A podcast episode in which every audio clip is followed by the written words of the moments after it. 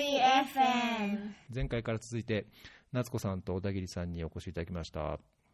ろしくお願いします。よろしくお願いします。よろしくお願いします。はい。まあ今ねもう今年は2020年。何何がなくてももう COVID-19 であのみんな皆さんてんやわんやだと思いますけども今日は水衛星と COVID-19 っていう切り口でちょっとお話をできればと思ってます。最初はなんかそれぞれの国の状況アップデートしましょうか？順番に。じゃあ、えっと、僕から行きましょうか。お願いします。えっと、い。はい。じゃあ、えっと、僕今、あの、インドネシア、えっと、ジャカルタをベースにいるんですけども、えっと、インドネシア、今、えー、2万人ですかね、ケースが、えっと、今日現在で2万人ぐらいケースは見つかっていて、それで、えっと、まあ、ほ多分40%、ちょっと30%か40%ぐらいはジャカルタで、えっと、それと Java に集中していて、で、えーもうちょっと少ない数、えー全部で34、えープロビンスがインドネシアにあるんですけど、残念ながら全てのあの州で見つかっているというような状況ですね。で、まあ、やっぱりそのウォッシュの観点からのチャレンジで言うと、あんまどうしてもそのハンドウォッシングっていうところで、えーまだまだあの十分手洗いが進んでいないって、まあ、あのデータなんかで見ると、まあ、50%以下ぐらいの人がちゃんとした時に手を洗っていないとか、それから、まあ、学校なんかを見てみると、だいたい20%から40%くらいの学校で、えーハンドウォッシングステーションみたいなものが、えーない。あと、えープライマリーヘルスセンターを見ると、だいたい3割ぐらいですね、が、えーハンドウォッシングステーションがないということで、まあ、あのプラクティスの問題もありますし、えーえっと、アクセスっていう意味でも、まだまだ、課題があるというような状況ですね。はい。えっと、まあ、簡単に、まあ、何やってるかっていうので、まあ、一応その、 immediate な response と、あと、もう少し、えー long、もう少しその後の transitional な、えー response ということで言うと、まあ、今、直近でやってるのが、あの、えっと、 supply、えー足りない、えー hand washing と、えーステーションとか soap とか、えーそれから、えー disinfection ですね、まあ、消毒薬みたいなものを、えっと、配っていたりするということが一つ。それからあと、 technical guidance で、例えばその、まあ、学校にどういうふうに hand washing station を設置しなきゃいけないかとか、えー disinfection をどのようにやらなければいけないかとか、まあ、そういうのを、あの、グローバルなガイドラインと、えー国にあるガイドラインを見て、それであの正しく、えーそういうことが行われるようなサポートを行っている。それから、あの、 WASH のクラスターを、えー activation して、で、えーと、まあ、ナショナルレベルで、まあ、COVID に、えー関わっている、まあ、ウォッシュで関わっている、えー、LINE ミニストリーとか、それから、えー NGO とか、集まって、えーみんながどこで何をやってるとか、まあ、どこにギャップがあるとか、えーガイドラインがあの新しいのが出たらそういうのをサーキュレーションして、まあ、コーディネーションをしっかりするというようなことが、えー今直近でやってることですね。で、まあ、もう少しロンガータームで見ると、やはりその今ほど本当にこのハイジーンというか、まあ、手を洗うということに、えー注目されている、えー時間というのは本当にないので、これを機にほんあの今までやっていたようなハイジンプロモーションプログラムを、まあ、いかに、えー強く、えー強固にしていくかというようなところがありまして、で、まあ、そのために、まあ、まあ、簡単に言うとなんか2つアプローチを今やろうとしていて、まあ、1つは、その、えートレーニングモジュールみたいなものを作って、で、それはいいわゆるインターパーソナルといいますか、えー現地のヘルスワーカーが行って、コミュニティにどうやって手を洗ったらいいかっていうようなことをやるための、トレーニングモジュールを作ろうというのが一つ。それともう一つは、あの、プライベートセクターをもっと引き込んで、それで、えーパブリックプライベートプラットフォームとかいう PPP とか言ってるんですけど、えーと、みんなで、まあ、あのスタンダダイズされた配信メッセージを、えっと、プライベートセクターも含めて、えー発信していくというようなことを、えー今やっています。はい、うんいやなんかインドネシアみたいに島でこうかついろんな行政区分も、ね、大きくっていうか数多くてっていうのは大変対応もやっぱ大変そうですね。ベトナムはどんな感じなんですか、夏子さん？えーベトナムはですね、あの、今、現在300人強、あの、感染者が出ていまして、えー非常に、あの、政府の反応が早かったですね。あの、えー今、ベトナムの状況ですごく他国から、あの、隣国だとか、まあ、他の地域から、あの、こう、評価されているというか、すごい、こう、あの、認められている部分っていうのは、やっぱり、あの、早く動いて、かなりこう、徹底的に、あの、検査と、あの、隔離っていうのをしたっていうところで、まあ、あの、通常のそのヘルスシステムっていうのは、まあ、医師の数だとか、あの、こう、病院の施設の質だとかも非常に限られて、えーはいるんですけど、まあ、その中でもなんとかこう、あの、よく、こう、対応できる、あの、まあ、感染者数であり、まあ、これまでのところは死亡率も、あの、死亡数もゼロということで、その、ヘルスのアウトカムっていうことでは、あの、非常にこう、あの、功を奏している、え状況ではあります。ただ、あの、まあ、関わっている機関でも、その、まあ、衛生行動の徹底だったり、あとは、あの、他のセクターだと、その、やっぱり強制的な隔離だとか、まあ、自主隔離も含めて、あの、家に、あの、こう、とどまっていることによる、まあ、暴力への懸念だとか、えーまあ、教育の機会が、まあ、奪われてしまっていること、まあ、そちょうどですね、あの、数週間前から学校が再開しまして、全国的に、えーまあ、1月の頭、あ、2月の頭からずっと、こう、あの、学校閉鎖が、あの、全国レベルで、あの、行われてたので、約、まあ、4、4ヶ月ほど、えーまあ、そういった、こう、アクセス、教育へのアクセスができない状態で、まあ、あの、オンライン授業だとか、その、えっ、と、こう、遠隔教育による、その、サポートっていうのは、あの、私の所属している機関でも、こう、あの、政府と、こう、また他のドナーと、あの、連携しながらやっていたんですけれど、やっぱりあの、その、そういったインフラがきちんと整備されていなかったり、あの、ネットだとか、こう、その、パソコンだとか、いろんなデバイスにアクセスができない。まあ、そもそもそういう、あの、ところに、あの、ギャップがあるっていう農村地域だったりすると、あの、まあ、そ、そこへの、その支援の強化っていうのは、あの、求められますし、えー、まあ、そういう、この、おそらくインドネシアでも、その、多言語、多民族社会で多言語対応っていうのもされると思うんですけど、まあ、あの、ベトナムでも、あの、53の少数民族が、えーいて、で、やっぱりそういう、その、言語、あの、言語が違うことによる、あの、自分の、こう、母国語が、あの、必ずしもそのベトナム語ではないっていうところで、あの、そういうところの整備もしていったり、えーまあそういう人もこう、あの、学べるようなカリキュラムを、カリキュラムだとか、まあ、その、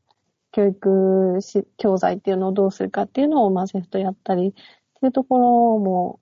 あの、一つ支援としてはありますね。すいません。ちょっとあの、水衛生から離れてしまったんですけれど、水衛生の支援に関しては、あの、今、小田切さんがおっしゃったようなところとすごく似ていて、えー、その、ウォッシュの、と、まあ、石鹸だとか、えー、まあ、水へのアクセスが、綺麗な水へのアクセスができ、あの、なかなかできないところは、あのフィルター、水の、その、フィルターを、こう、支援物資の一環として送ったりをしてますし、まあ、その、そういった、たこう、設備、施設、えー設備や、あの、ものがあっても、やっぱり、こう、衛生行動の、あの、こう、衛生行動がしっかり、こう、浸透していないと意味がないというところで、あの、コミュニケーション関係の活動ですね。あの、こう、国レベルで、その、まあ、いろんなね、メディアだとか、あの、こう、政府の、その、メディアももちろんですけど、SNS だとか民間、あと、テレビ、ラジオを通した、その、衛星行動の、あの、あと、メッセージをこう流すっていうことも、主要なアプローチの一つです。めちゃめちゃ忙しそうですね、もうなんか。そうです。私は本当にあの補助的にあのサポート、まあ、ウォッシュのスペシャリストのあのサポートをしているので、テクニカルな部分は、あの、もう何十年も経験を持った、その、あの、研究支援も、あの、もう慣れている方が、あの、メインにはやってるんですけれど、まあ、あのそうですね、難しく感じているのが、こう、広い、あのたこうターゲットが広いだけに、特にその、あの、コミュニケーション活動なんかは、こう、国レベルでやっていくので、こう、指標を追うっていうことが、まあ、どの支援にも大事だと思うんですけれど、指標設定だったり、どうこうデータを集めるかっていうところで、いろいろこう苦戦をしたり、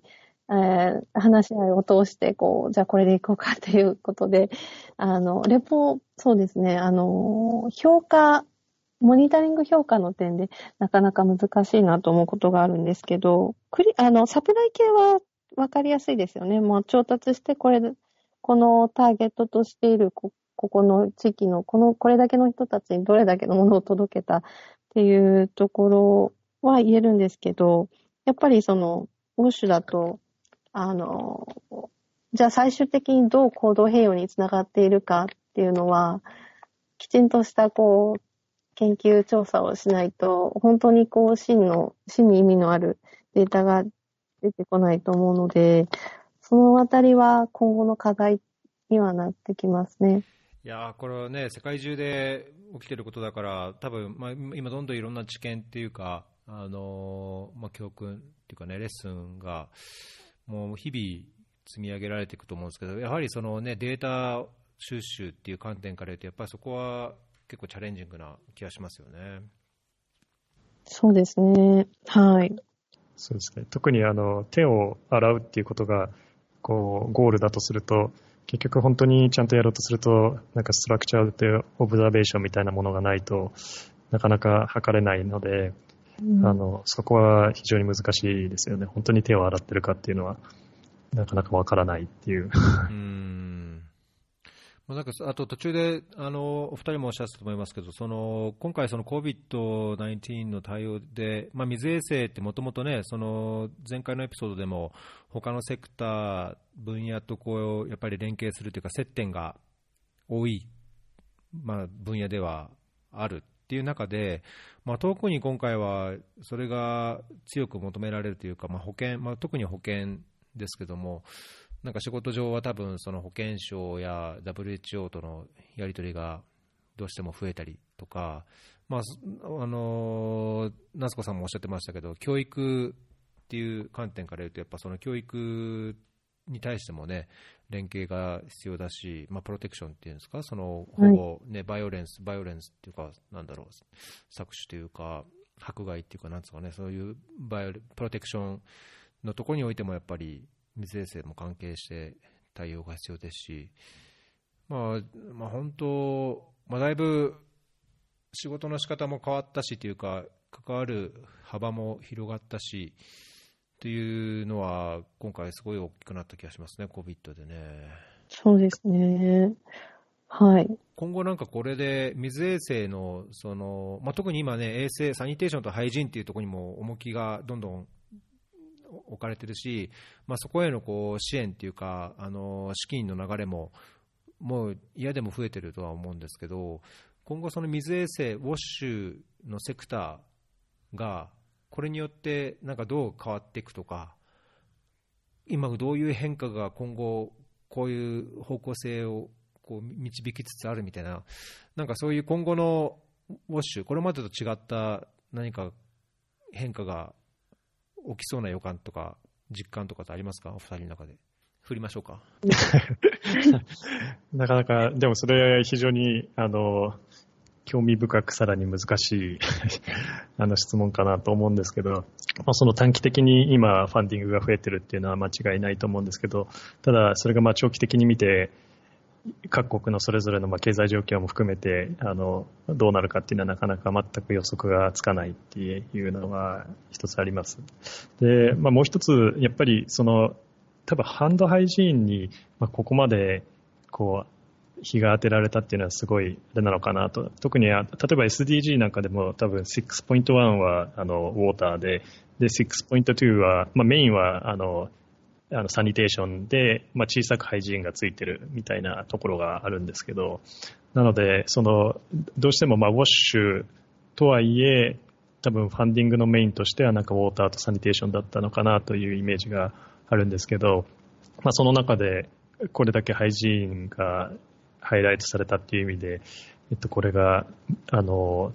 まあ、どういうふうに、こう、 universal access みたいなところで、えー、どういうふうにやっていくかっていうのが、まあ、一つ、まあ、課題でもあり、 opportunity でもあるのかなというのが一つと、あと、まあ、もう一つ具体的な感じで言うと、まあ、あの、これも SDG で、あの、 WASH in institutions っていうのが SDG で入って、で、えっと、スクールと、ヘルヘルスケアファシリティがまあ、メインメインで一応入ってると思うんですけど、でスクールはまあ多分歴史的に割とこうファンディングが取りやすいような部門で、で、オシンヘルスケアファシリティっていうのはどうしてもなかなかファンディングが、あの、つきにくくて、まだそれほど、こう、あの、必要性を感じられてなかったようなところがあったんですけど、ただ今回で多分それもあの変わってくるのかなと、まあ、特にそういう infectious disease のこう prevention みたいな意味で、えー、 healthcare facility の WASH っていうのはもっともっとこれから重要性が増していくのかなというのが、まあ、ちょっとその、すごい近い、あの、あれですけど、えー、印象かなというところですね。確かにね、病院とそういうあの学校、まあ、特にその、まあ、エチオピアもそうですけど、その隔離施設っていうね、まあ、アメリカでもなんかこう大きなこうどどっぷりいところにこう軽症者を入れてっていうような対応はねしてましたけど、まあ、そういうふうにテンポラリーなところでも、じゃあちゃんとそこであの衛生管理とか、じゃあ廃棄物の管理とかできるのか、水がちゃんとあるのかっていう時にパッと対応できるような準備も含めて、その施設におけるhygiene、sanitation、water っていうのは、だいぶこう追い風が吹いてるんで、なんかそこはすごいあの health と education との連携っていう観点からも、 WASH in school とか WASH in health institution っていうのが変わっていくといいなっていうなんか期待はありますけどね、まあ、そうお金が本当につき続けるかっていうのはまた別なんでしょうけど。そうですね、なそういう夏子さん的にはあれじゃないですか、その保険公衆衛生のバックグラウンドがやっぱりあると、これはやっぱりご自身のこう専門分野と経験を生かして、さらにこういろいろできるチャンスでもあるような感じしないですか？そうですね。あの、まあ、公衆衛生行動の一つとして、まあ、ハイジーンは欠かせないものですし、まあ、コロナが終わった後、あの、じゃあこれが、あの、コロナの間にこの行動が定着したとして、じゃあ今後、それが今後も続いていくのかっていうと、ちょっと疑問に思っていることがあって、それはあの、他の一緒に働いている、あの、ウォッシュの専門家も、えー、気にしているところですね。というのも、そもそも、あの、ベトナムでは農村地域を中心に、あの、その手洗い行動、まあ、あの、その、えー、重要な時、まあ、食事の前だったり、調理の前だったり、えー、トイレの後、まあ、他にもいろいろこう、クリティカルモーメントって言われてるところがあると思いますけど、そこ、そういうところでの、あの、手洗いコードっていうのがそもそも低いんですよね。10、あの地域によると思うんですけど、10%から30%あとかっていう、あの、調査が出ていて、COVID の前からまあそういう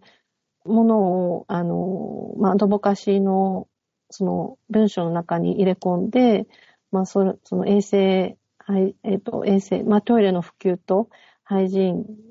衛生行動、手洗い行動の大切さっていうのは、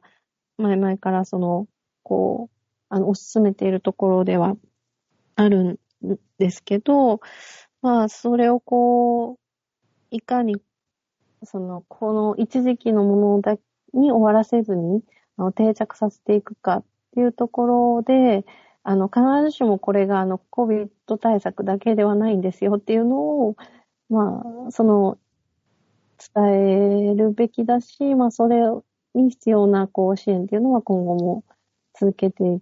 いかなければいけないと思ってます。で、あの、一部の方でも少し触れたんですけど、ベトナムは特に、その、南部地域での、あの、気候変動による、その、水へのアクセス、まあ、あの、トイレ、衛生施設の、その、まあ、なんて言うんでしょう、洪水だとか、そういった、あの、気候変動による、その、自然災害で、こう、あの、すぐにこう、壊れてしまったりだとか、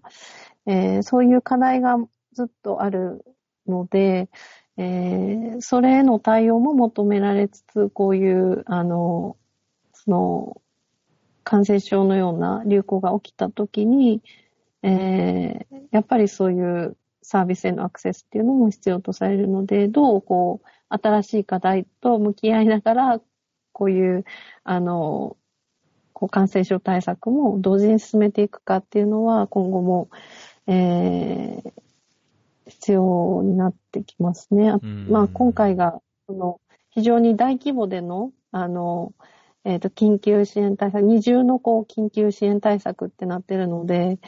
えー、こういうのが今後も、もし起きたときに、どう、どうやってこう、あの、限られた、その資源を使って、人とリソースを使って、あの、本当に支援を必要とされているところに行く、あの、ものやサービスが行くようにするかっていうのは、えー、今後も課題だと思っています。うん、確かにね。これ日本って、やっぱり日本みたいに、ちゃんといつだって水は出るし、トイレは大体ちゃんとあるし、手洗いもできて、いや、石鹸ありませんみたいなところじゃない、まあ、マスクはありませんっていうのはなんか、大きな問題だったみたいですけど、日本ってやっぱこういうウォッシュ的なインターベンションって必要性ないんですかね、僕はあんま日本のニュースって、その検査数がどうとか、PCR ができてないとか、なんか病院での受け入れ体制がとか、どうしても医療体制の方にこう報道は多い気はするんですけど、やっぱ日本はないですかね、水水衛生のこう対応ニーズっていうのはね、聞かないですもんね。聞き聞きます？そうですね、多分そういうインフラではほとんどない感じはしますよね。ただ、本当にみんな手洗ってるかっていうと、それは、それはまたちょっとわかんないところなんですけど。いや、ね、いや結構なんか僕、たまに、あれ前も言ったかな、なんか男子トイレで、あの日本で働いてる時に男子トイレでこうトイレ洗わずに出てくる人って結構見たことありますからね。トイレの後ですよ。トイレ。オブザベーションみたいなことをされたいや、いや、オブザベーションっていうか自分がトイレ行って、自分が手洗うのに、なんかこう、その用を足して後ろから来た人が、その洗面台で手を洗わずに出てくる人がいたとかね。なるほど。そうそう、そそういう、はい、そういうオブザベーションですよ。別にこう、チェックしなくて。結構、結構いましたよ。なんか、手洗わずに出てくよっていう人、本当多分一日何度もっていうレベルで。そうですね。なんか、こっちだと、このココロナのことで言うと、あの、公共施設でのその、徹底管理っていうのは、あの、結構最初の方驚いて、例えばあの、お店の中に入入って、入り口でこう、あの、消毒液をシュッと吹きかけられたり、とか、あまあ、体温も測定、まあ、一部限る、まあ、大きな商業施設だってあったり、あの、割と新しめの、こう、お店だったりはするんですけど、あの、体温を測られたりっていうのもあって、どう、どうなんでしょうね。なんか、なかなかその辺は、あの、あまり、こう、強制的にや、できないか、まあ自主的にやらないっていう方法もあると思うんですけど、あの、に、日本だともうちょっと状況は違ってくるのかなと思っていて、こっちは、その、まあ、政府の発令が出てから、そういう、まあ商業施設だったり、公共スペースでの、その、あの、まあ手洗いとはちょっと違いますけどね、その手指をこう、きれいにするっていう意味で、アルコール消毒は結構いろんなところで見ましたね、身近でも。日本もあるんですかね、もともとなんか日本ざ、あの、抗菌、抗菌、抗菌仕様のものなんかいっぱいあったと思いますけど、日本だったらこうスーパーとかどこでもね、買い物する、店に入るときに、あの入り口にでも多分アルコール消毒の置いてそうかなっていう気がしますけど、エチオピアでも結構店、まあ、すべての店とは言わないけど、結構お店の入り口に、やっぱりそのアルコールシュッシュっていう手手をこう消毒するの置いてる店、特にスーパーみたいなとこはありますし、あの何軒かこう商店じゃないけど、店が並んでるところの前に、えー、と手洗い場、まあ、バケツにこうタップがついてるだけの簡易手洗い場みたいなのが作られてるところもあるし、まあ、みんなマスクもしてるしっていうので、なんかやっぱり変わりつつあるかなと思うのでね、まあ、日本なんか多分もっともっとやろうと思えばできそうな気がしますけどね。そうですよ。まさになんかあの衛生観念というか、衛生行動に対するその意識っていうのは、もともと、まあ、綺麗好きと言われることが多い、まあ、国民の特性としてなのかわからないですけど、そんなイメージはありますよね。あります。私自身はあって、で、まあそういうこう、あの、衛生用品を扱っているメジャーなこう企業っていうのもいくつかあります。まあ手洗いで、こう、あの、開発途上国のそのサービスだったり、その国際協力でこう、活発に活動されてるところもいくつかありますよね。企業さんそうそう。いやなんか、結構エチオピアに、エチオピアに限らず、なんか日本から来る人で、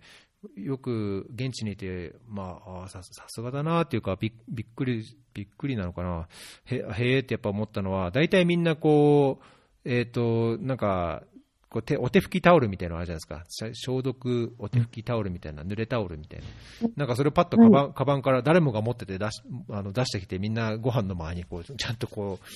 ハンド配信してるっていう。あれ昔からよく、あすげえな。僕、買ったこともないし、自分で拭いたこともないないですけど、まあご飯食べる前に手洗えばいいやぐらいだったんですけど、いや、日本人ってやっぱ確かにね、みんな誰でもカバンに、その、濡れティッシュ、殺菌濡れティッシュみたいなの持ってるっていう感じが、イメージがありますよね。そうですよ。なんか、ウェットティッシュを持ち歩くっていうのは、なんか別に特別なことじゃないっていうのは、あるかもしれないですね。はい。フェアリー FM! で、でも二人とも今、ワークフロムホームですか？家から自宅勤務ですか？と僕は今、週3でオフィスに行ってますね。うん一応、なんか、そのスケルトンスタッフということで、一応、あの、コアな、えっ、ー、と、まあ、1チーム1人ぐらいはあの出るようにみたいなことで、うん、はい。で、順番でというか。そうですね、はい。で、はい。やっぱりなんか、ななんだかんだ、その work from home で大体できるところと、やっぱりこう、 in person じゃないと、こう、いろいろ共有できないことも結構多くて、先ほどのあの一郎さんのお話じゃないですけど、やっぱりこう cross sector みたいになってくると、まあ、話すといろいろ早いって いうようなことが多いので、あのまあ、そのあたりはまあ行くよ少し行くようにしてよかったかなとは思うんですけど、はい、確かに。だけど僕も、この、ズームとか WebX の会議が、もうビチッと入ると、もう一歩も、それで一歩も出れない感じですよね。朝から 8時から12時まで、まず午前中びっちり入って、で、昼飯30分1時間開けられればいいけど、もう1時ぐらいからまた2、3時間分ビチッとこう、ズームが入ってると、もうなんかどこにも行けないっていう。うんいや疲れますよね、結構それ、それがすべて終わってから何かが始まるという感じですよ、ね。本当、本当なんかズーム散々、そのズームやるとそのたんびにやっぱりね、 action point っていうかなんか、いや、これやっときましょうみたいな、じゃあこれ、次の会議までにとか、来週中にとか、ね、溜まってくるじゃないですか。で、その間に、ズームやってる間にもうメールがバカみたいにいっぱい溜まってたりとかして、本当地獄のような感じ。まあ、もそうか、ネガティブなこと言うと、あれですね。迷ったら皆さん、水衛星にっていう回なんで。ちなみに、その、エチオピアは、まあ、先ほど、あの、エピソード1でも少しお話ししていただいたと思うんですけど、えっと、逸郎さんの立場としては基本的にはそのクラスターコーディネーションで、まあ、ギャップを見つけて、えー、いろんな機関を動かしながら、それを埋めていくというような感じですか？そうですね、まあ、ただちょっと COVID-19、あのコロナ対応については、ちょっと今、変わりつつあって、まあ、エチオピアのその陽性者の特性として、やっぱり海外から、外国から来た人っていうのがすごい多いんですよね、それ外国人に限らず、エチオピア人で、さっきもちょっと言った、あの労働者として出ていった、まあ、不法なのかどうかは知らないですけど、労働者として出ていった国から大勢が帰ってきてて、その人たちのこう隔離とか、2週間ちゃんとあの隔離してっていう対応が今、中心になっているので、まあ、あのそれに、まあ、IOM とかがね、そのミグランツの対応の一環として、えー、そういう人に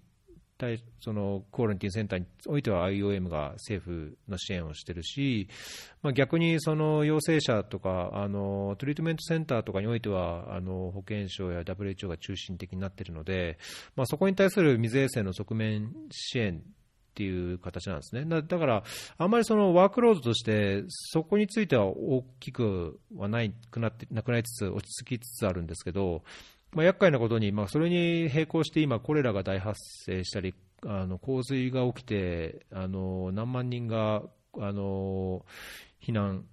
避難状態になったりとかして、ででまあ、いつもあることなんで、それも対応、いつもあることなんですけど、やっぱりその今、このコロナの中でそういう避難状況にあるとか、あの衛生環境が悪くてコロナこれらが大発生してしまっているところに、じゃコロナが来たらっていうのが一番怖くて、そのなんか preparedness っていうか、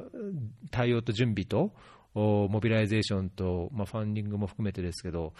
まあ、なんかそう、すべてが、まあ、コロナのせいでやっぱり、なんだろう、おっしゃったようにその soap を配るとか、いや啓発活動しましょうって言っても、その mass こう大勢で集まっちゃだめじゃないですか。大勢で集まらずに、じゃあどういうふうにじゃ効率的にやるかっていうと、やっぱり時間もかかるし、経費もかかるし、オペレーションも手間がかかるし、で政府のやっぱり regulation、非常事態宣言が出てて、5名以上集まると逮捕されるとかってなった場合に、じゃあ、その人道支援、まあ、NGO とかがオペレーションする際に、あのちゃんとアドボカシーをして、あの滞りないように、サービスデリバリーできるようにしましょうとか、まあ、なんか、本当、後から後から。っていう、あんまりこう COVID-19 直接に対する対応っていうよりも、まあ、それに付随した全般的な緊急支援っていうのにこうすごいやることが増えてる感じですかね。うんでも確かにそうですよね、そういう普通の緊急支援でコロナのリスクがさらに重なると、非常に対応がより難しくなりますね。そうなんですよね、うん、やばいですよね、やばい、本当だから。その社会的距離を保つことのその難しさってすごいあると思うんですけど、そのあたりってどうなんですかね、その、集まってはいけないという状況で、しかもなんかこう、どうしても人口密度が多くなりがちな場所だとか、こう、対応されている、その、集団？集団だったり、なんかこう、特に途上国だと、その、よくソーシャルディスタンスなんてとてもこの、この国でできないよっていうのを、あのまあ、知り合いから聞いたりするんですけど、どうですか？エチオピア、エチオピアで。エチオピアは、そうですね。まあ、街の中では、まあ、首都の、まあ、自分が見える範囲では、多少そういうところにこう配慮されているというか、人も気を使ってるっていう気はしますね、まあ、それは、まあ、4月にはその非常事態宣言が出されて、まあ、その中でいろんなこうやってはいけない項目とか、あのこれは今、もう逮捕されますよっていうのがいくつかあるんですけど、例えばマスクをしてなかったら、公共の場所でマスクをしてないと逮捕なんですね、で罰金かあのロイヤーに入れられるかみたいなのがもう決まってるんですけど、同じようにやっぱその4人、5人以上での集会、あの人が集まってはだめですよ。っていうのとかね、でそれで、なんかついこの前、なんか何人かで、あの集まって酒飲んでたら、5人以上で集まって酒飲んでたら、警官が来て、やめろって言って、酔っ払ってるから口論になって撃たれたとか、なんかそういう 事件だかなんかがあったらしいんですけど、まあそれはちょっと極端な例ですけど、まあ、だけど、その非常事態宣言が出されてることで、多少こう、街の人の印象としては、あのちゃんと距離を保つ、ディスタンシングしましょうっていうのはあるのかなと思うんですね。ただ一方で、とはいええ、リスクのあるその例えば外国から帰ってきた人たちが隔離されてる隔離施設で、ちゃんと IPC っていうんですかね、あのディスタンシングを取って、えー、濃厚接触をしないようなあことができているかっていうのは、やっぱりそこは課題みたいですね。あのそういう方たちっていうか、そういう隔離施設って、あの食料も提供されなきゃいけないし、いろんなサービス、基礎サービスがすべて提供されないといけない状況なので、あのじゃあ食料をポンと渡すときにとかね、あの食堂に来てもらうって言った時の対応も、やっぱりディスタンシングを徹底しなくちゃいけないので、まあ、そこはちゃんとリスクコミュニケーションした上で、なんか IPC の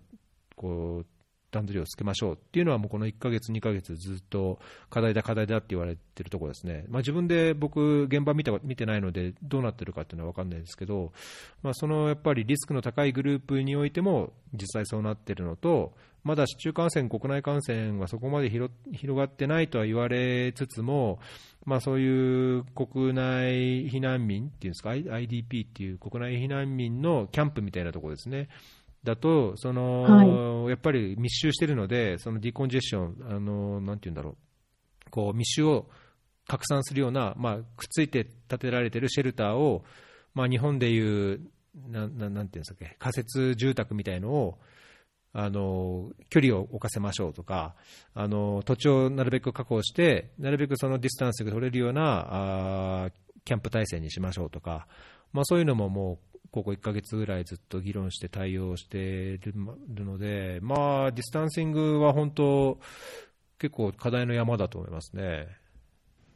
うん、なるほど。まあ、普通の街とかね、都市部なんかそうですよね、マーケットとかね。まあ、車のナンバーとかやってますよ、だけど、あの車の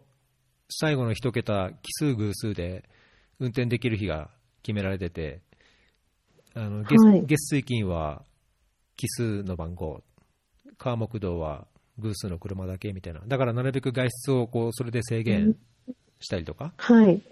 うん。っていうのをやってますね。なんか、インドでもやってましたよね、確か、なんか気候変動対あの大気汚染汚染対策で、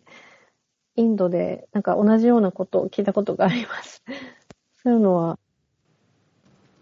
交通量多いところではあるんですね。ねえ、そうそうそう。いう方法も、はい。うん。いや、まあなんか早く落ち着いてほしいというかね、